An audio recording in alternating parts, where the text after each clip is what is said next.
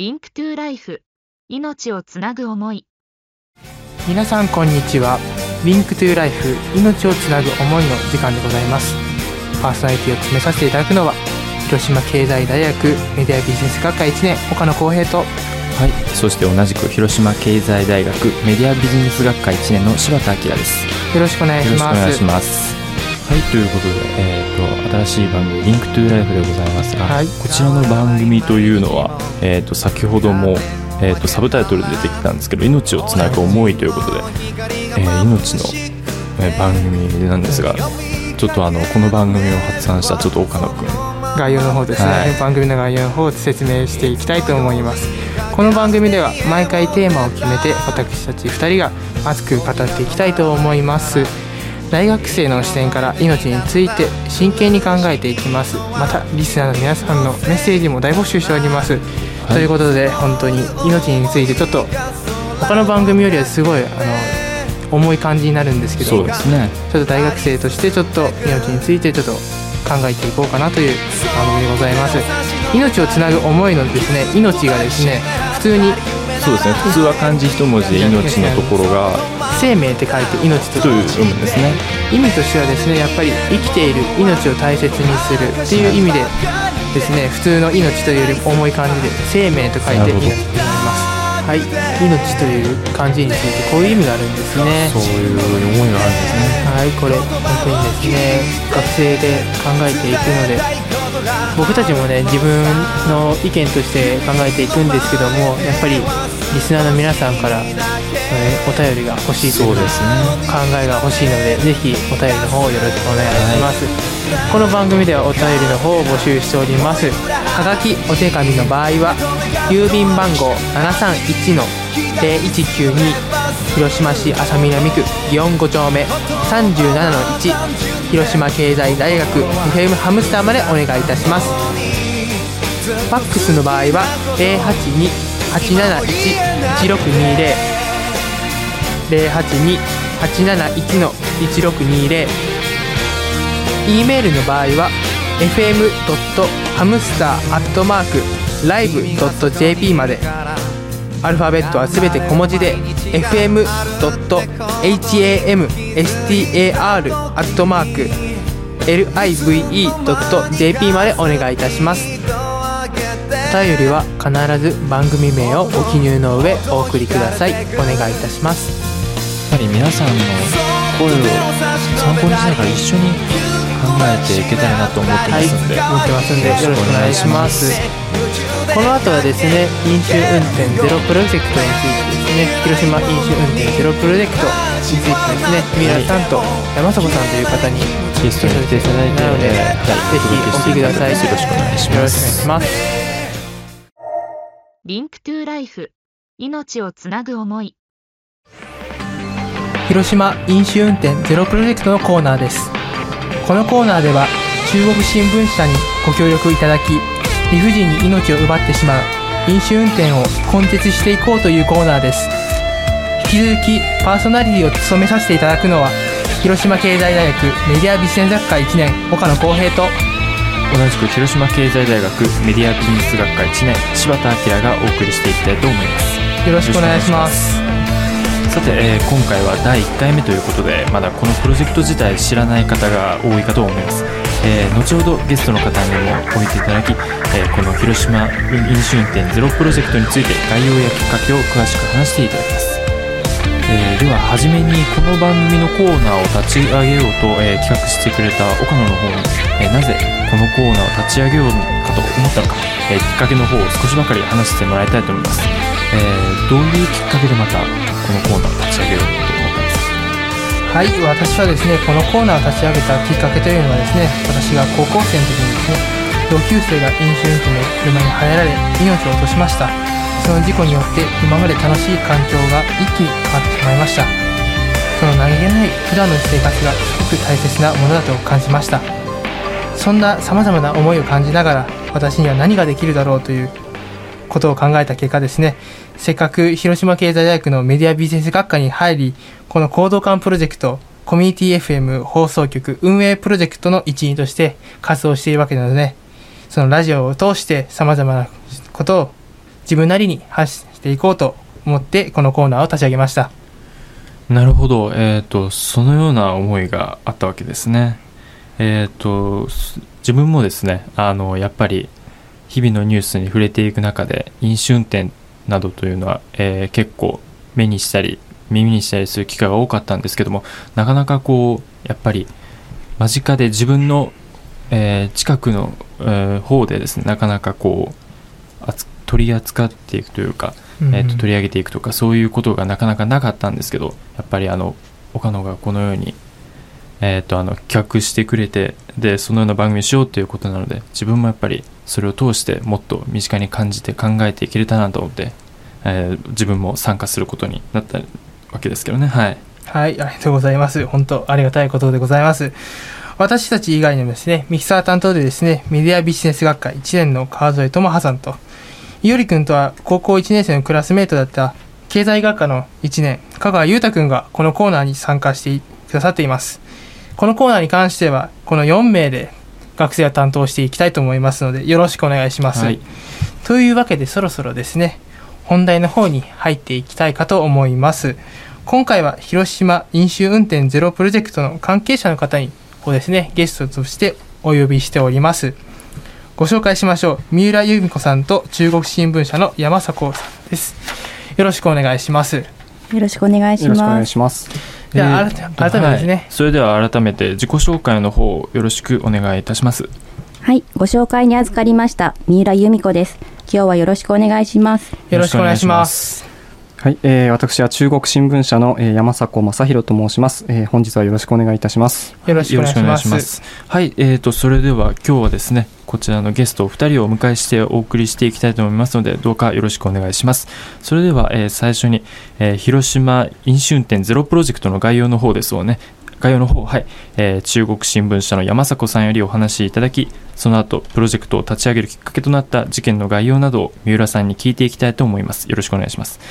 えー、先ほど、えー、岡野の方も話しておりましたが、えー、広島飲酒運転ゼロプロジェクトというのは一体どういうプロジェクトなのでしょうか？はい、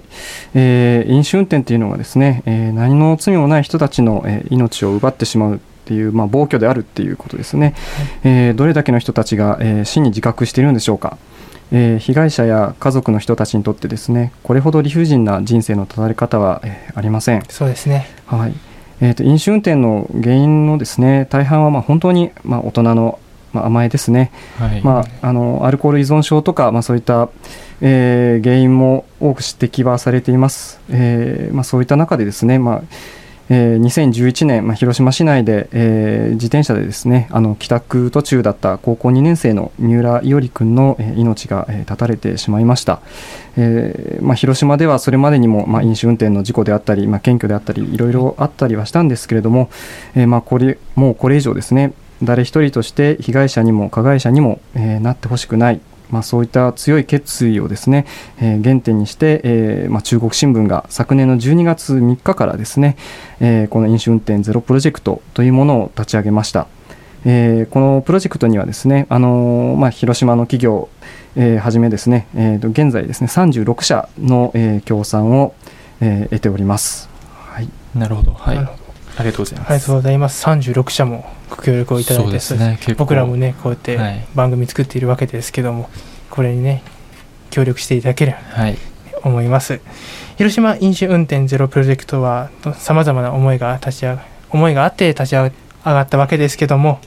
先ほど山迫さんよりこのプロジェクトに立ち上げるきっかけとなった2年前の事件ですね。がありましたがその知らせを受けるまでの様子をですね皆さんからおお話しいただきたいと思います。よろしくお願いします。よろしくお願いします。はい。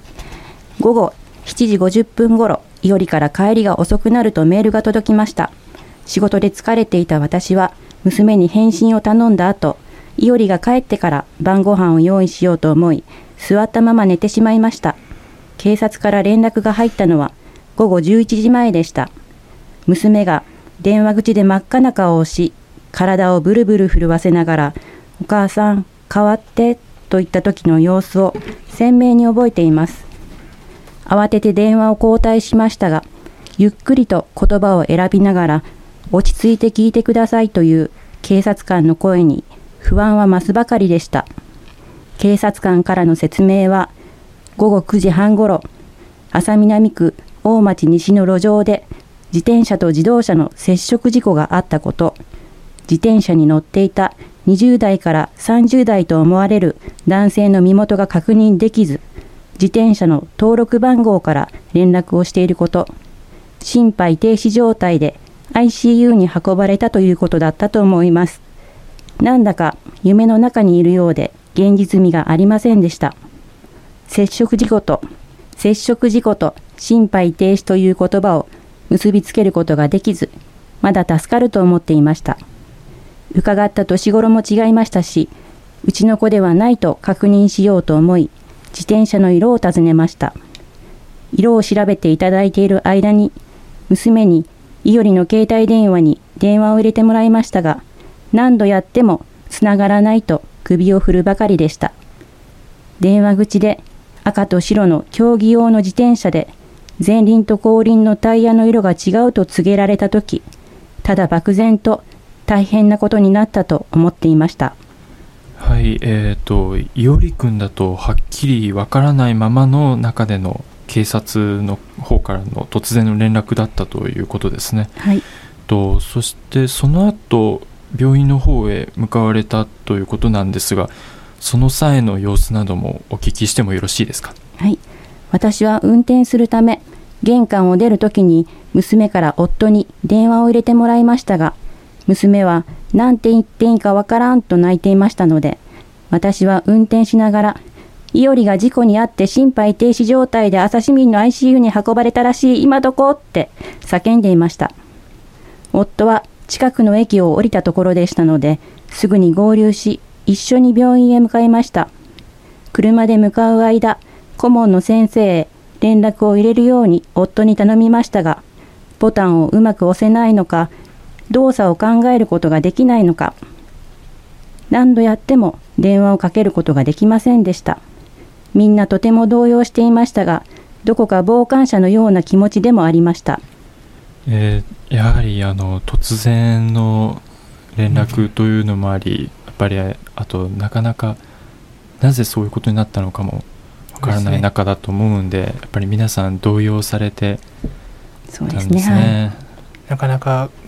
いざ電話がかかってきても現実味がないのですね。そうですね。やっぱりなかなか。現実味がないお話なので。でしたね、はい。この後えっ、ー、と ICU の方に家族の皆さんが駆けつけられるということなんですがその際のご様子などもお聞きしてもよろしいですか？はい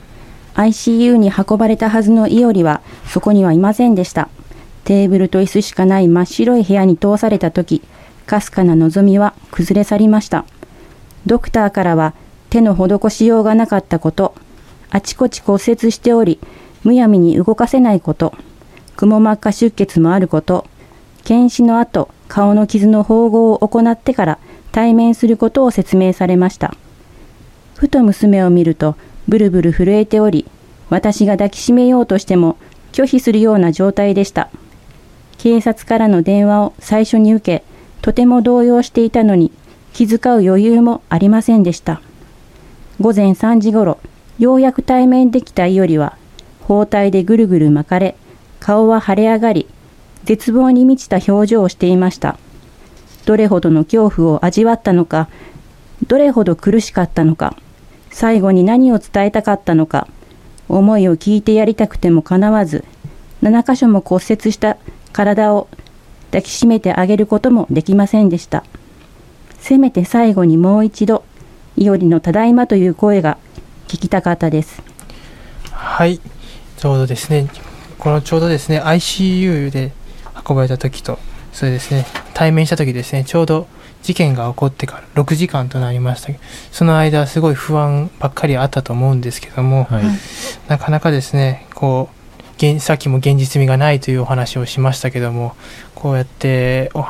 お話を聞いていく中で僕ら僕らも全然すごいですね。そうですね、うん、なかなか言葉が選びづらいというのもあるんですけどもすごい、うん、なんて言ったらいいんだろうな。そのこの飲酒運転の事故が起こったっていうこともありますけども、はい、事故が起こってこのなかなか会えないそのなかなかその確認ができないという不安感はすごく三浦さんにあったと思うんですね。はい、なかなかその思いがねできないっていうのがあれなんですけども、そうですね。ちょっとですねそのまあ最初はその事故の内容についてなかなかお話が警察の方からもなかったあの飲酒運転の事故ということが分かったのはいつお分かりになったんでしょうか？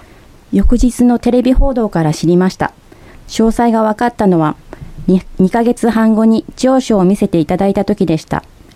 加害者は奥様が3人目の子供を妊娠したお祝いのために飲み放題のお店へ車で出かけていました。反対車線を逆走した加害者は、伊織が乗った自転車と正面衝突した時からの記憶しかなく、ドンと衝撃があった後、フロントガラスに男性の顔がぶつかり、直後に体が天井に乗り上げた大きな衝撃があったそうです。運転席のフロントガラスに頭が刺さった状態ですが、加害者はノーブレーキでそのまま100メートル逆走し、対向車を避けるためにハンドルを切りました。その拍子に、伊織の体は飛ばされ、対向車にぶつかり、道路に落下したそうです。はい、あのですね、加害者のそうですね家族が出てきましたけども、はい、家族を持っていて自分の娘さんだったりですね息子さんだったりっていうことを考えると普通は正常な場合であれば普通車にぶつかった時にですね、ね、頭で考えるとっさにブレーキを踏んでいるはずなんですけどね。話によるとですね伊織君の心臓は止まっておりそばにいたある男性がですねすぐに心臓マッサージをしてくださったそうですね、はい、その時にですね立ってまっすぐにですね立っていくことさえできなかった加害者がその伊織君を助けてくれた方をそう引き離そうとしたり伊織君の顎を大きく揺さぶったりそれを止めようとした方々をですね、押して尻餅をつかせたり、っていうさらに止めようとした方を、ですね、伊織君の体越しに蹴ろうとしたり、というので、なかなか手をつけられなかったことです。なかなかこうやってお話をすることがないんですけども、加害者はどんな言葉を放たれたんでしょうか？連行されるパトカーの中で、あいつはああいう運命だったんじゃという言葉も言ったそうです。その言葉に私たちは随分苦しみました。私たちと同じ子供を持つ父親だったのですから子供を持つ親のような言葉ではないなと本当に率直に思うんですが、うん。えー、本当にそのような痛ましい事故なんですけれども、はい、えー、それ以前のちょっと伊織君のお話も伺えたらなと思います。伊織君は、えーと、はい、どんな少年だったのですか？中学校時代は部活もサボり、反抗期真っ盛りでよく私と衝突していましたが、高校では友達にも先輩にも恵まれ、顔つきも優しくなり、部活や友達の話をよく聞かせてくれる、笑顔の絶えない男の子でした。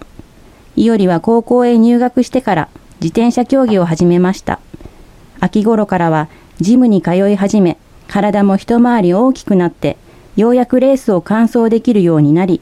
人生で最もやる気にあふれている時で、友達にもでっかい賞を取ってみんなを驚かすと言っていたそうです。えー、やっぱりあの高校から始められた自転車競技が、はい、えーと、徐々に成果を上げてさらにレースが完走できるようになったっていう、うん、本当にこれからっていう頃ですよね。はい、そうですね本当に。本当にえっ、ー、とそんな伊織君がですね生きている、えっと、最後の姿をご覧になられたのは三浦さんはいつだったんですか？私が伊織の最後の姿を見たのは亡くなる前の晩三部での走り込みの様子や3日前にあったクラスの親睦会の話を聞きお休みと手を挙げた後ろ姿です。はい本当に充実した高校生活を送ってたんですね、本当、僕も一緒の学校だったので知ってるんですけども、はい、本当、担任の先生がその、ねはい、自転車の顧問の先生であって、すごい厳しい先生だったんですけども、それでも、その中でも優しいところがあって、ちゃんとしているところがあって、すごい、伊織君にとってもいい影響力を持っている人物だと思っています。そうですね。それですね、こうやって充実したこの高校生活を送っててですね、本当部活でも勉強でもいろんなことに対して本当にこれからずという時期でもあったんですけれどもこれから大学へ行こう専門学校へ行こうこれからのね就職しようっていうていう時期ですねの事件だったんですけどもそんな時にですねこう事故事件が起こってどういうどんな思いに気がついたのかちょっと三浦さんに聞きたいと思います。はいこれまで家族が揃っていたことが当たり前ではなく、どれだけ幸せなことだったのか気づかされました。家族の生活は一変しましたから、生きていることの素晴らしさと同時に生きることの難しさも感じました。はい、なるほど、ね、はい、すごい家族で揃っているっていうことが本当ね当たり前ではないということですね。すね。僕らも僕もですねなかなかこうお話をしているんですけどもなかなかこう家族にすごい親孝行できてないというか、こういう事件を聞くと本当にこの家族の中でするっていう時も本当にこんなこともうやめてほしいとか本当なんでこうやって訴えてる人間メンバーがいるのに、はい、こういうことが起こってしまうんだろうってちょっと本当に疑問視するところもあってすごい辛いところでもあるんですけども本当ゆるくんの事件に関しては本当に痛ましい事件で痛ましい事件ですね、うん、各方ですね。番番組とか報道でですね、はい、すごいあったんですけどもその伊織君の事件ですね。事件についてどのように裁かれたのかお話しいただきたいと思います。お願いします。はい。過失ではなく未必の行為である危険運転致死罪として裁かれました。交通犯罪では唯一裁判員裁判の対象となります。当初は自動車運転過失致死と危険運転致死の違いも明確には分かりませんでしたが、マスコミに取り上げていただけたことで、伊織の死を無駄にしたくないという思いは一層強くなり、被害者参加制度を利用することを決めました。はい、そうですね。伊織君の事件に関してはですね、本当今までに関しては自動車運転過失致死というものがあったんですけども数年前にですね、はい、その同じような事件が起こったんですね、はい、その事件によって親御さんがですねその必死に訴えてその危険運転致死罪というものが適用されるようになったんですけども、はい、本当にこのですねただ年数を重ねればいいというわけでもないんですけども。そうですね。それでもまあですね加害者の方には本当に事件が起こったことについて深く受け止めてほしいと思います、はい、そうですね加害者に対して三浦さんはどんな思いがあったのでしょうか？はい。加害者にもその家族にも一人の人間の命がどれだけ重いものか飲酒運転がどんなに重い罪なのかを裁判を通じて分かってほしいと思いました。しかし裁判は被害者のために開かれるのではなく加害者が犯した罪の重さを決めるために開かれることを当事者となって初めて知りましただからなおさら加害者には罪の重さを受け止め心から反省して刑に服し出所後も死ぬまで人を殺めたことを背負って償いの気持ちを持ち続けてほしい。そして再び罪を犯さないように努力をしてほしいと願いました。亡くなった伊織の命ややりたいことがたくさんあった未来、その先に永遠に続くはずの新しい命の誕生、すべてを奪ってしまったことに対する罪の重さを感じたことが分かれば、私たちの気持ちは少しだけ救われる気がします。そうですね。本当に。どんなに償ったとしても伊織君が戻ってくることはないですからね、はい、加害者には本当に罪の重さについてしっかりと受け止めてほしいものです本当にまたこれまでですね飲酒運転を見過ごしてきた方も止めることがさえできれば本当にこの事故はですね防ぐことができなかったでしょうか本当にですね誰もが本当飲酒運転の被害者となる可能性をあることをしっかりとね、考えてほしいものです。本当に考えてほしいです、ね、ラジオを通して僕らもここで訴えていきますので、よろしくお願いします。はい、本当に犠牲者が出てからでは本当に遅いですから。遅いですか、本当に。はい。とですね、そろそろですね、お時間となりましたので、次回にもですね、三浦さんにも来ていただき、はい、事故のない家族、事故後のですね、はい、家族の変化であったり、今取り組んでおられる活動についてお話をね、お聞きできればと思います。山迫さんには引き続きスタジオに残っていただき、広島飲酒運転ゼロプロジェクトからのお知らせなどお話しいただけたらなと思っております。はい、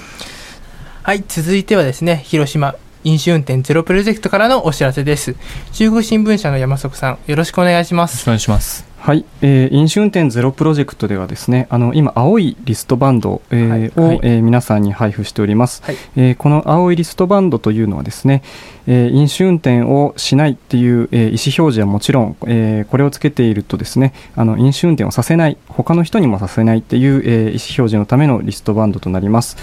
えー、中国新聞のですね、えー、長官でもこの、えー、リストバンドについては告知をしておりますし飲酒運転ゼロプロジェクトのホームページから、えー、ですね、えー、このリストバンドの、えー、お申し込みをすることが、えー、可能です、はい。えー、このリストバンドをですね、えー、広島の皆さんにつけていただいて飲酒運転をゼロを目指すと、えー、いうことを皆さんに訴えていきたいと思いますのでよろしくお願いします。はい、はい、ありがとうございます。青いリストバンド僕たちもつけてますけど、はい、今収録しているパーソナリティ陣やスタッフの方もねつけてますけどはい僕に関してはまだ未成年なのでそのでも訴えるっていうね、ね。話ができますけども、うん、やっぱりこのリストバンドをつけてるだけでもその訴えるということになりますからね。ね。えー身近な人にですね、はい、飲酒運転をさせたくないっていう思いをですね、ね、はい、このリストバンドで、え示せてもらえればと思います。そうですね。まあ僕もこうやってリストバンドをつけてこうやって活動しているわけですけどもなかなかねこうやって機会をいろいろなところでやってるんですけどもなかなかこうやってね難しい。なかなか広がらないっていうところがありますので、ね、ぜひこの番組をね聞いてくださった皆さんには本当にこの青いリストバンドとともにちょっと意見つけていただいて。つけていただいて本当意見もね、はい、いろんなお話もねしていただければと思います、はい、なかなかねこうやって難しいところではありますけども本当よろしくお願いいたします。よろしくお願いします。以上広島飲酒運転ゼロプロジェクトからのお知らせでした。 Link to Life 命をつなぐ思い。 Link to Life 命をつなぐ思いそろそろお時間となってきました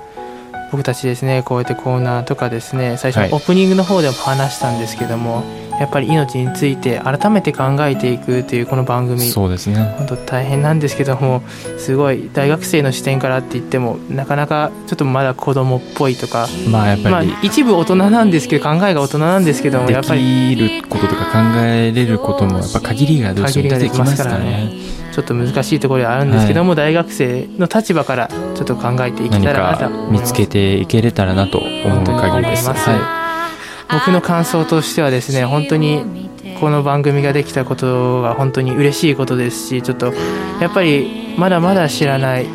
飲酒運転についてもですねまだまだ知らないことが多いですし本当に難しいところではあるんですけどもやっぱりこうやって番組を通して皆さんに伝えていけて皆さん自身が考えてくれてこうやって浅見並区全体がその飲酒運転を、もう根絶ですね。根絶をしていけるような地域になっていければなと思っております。柴田君の方お願いいたします。はい、えー、と先ほどもありました三浦さんのお話でですねやっぱりこの浅南区の中でそのような事故があったということを、まあ、自分はニュースで少し知ったのは知ってたんですけどやっぱりその事故とかそういうところに大きく関わってる方の話もやっぱり違うものがありますんでですね。やはりあのこれをきっかけに何か考えていけたらなと思いましたね。はい。本当にですね最初の回なのでちょっと1年生2人ということで本当に緊張ばっかりでコーナーの方でもすごい途中で詰まったりして本当申し訳ございませんでした。本当これからちょっともうちょっとね、はい、話す勉強をしてどんどんどん流暢に話せるように頑張っていきたいと思います、はい、あと皆さんとやっぱり何かあの命を考えるというとこきっかけになるように一緒に考えていけたらなと思ってますね。はい、はい、そろそろお時間となってきました。 Link to Lifeフ命をつなぐ思いまた次回お会いしましょう。さようなら。さようなら。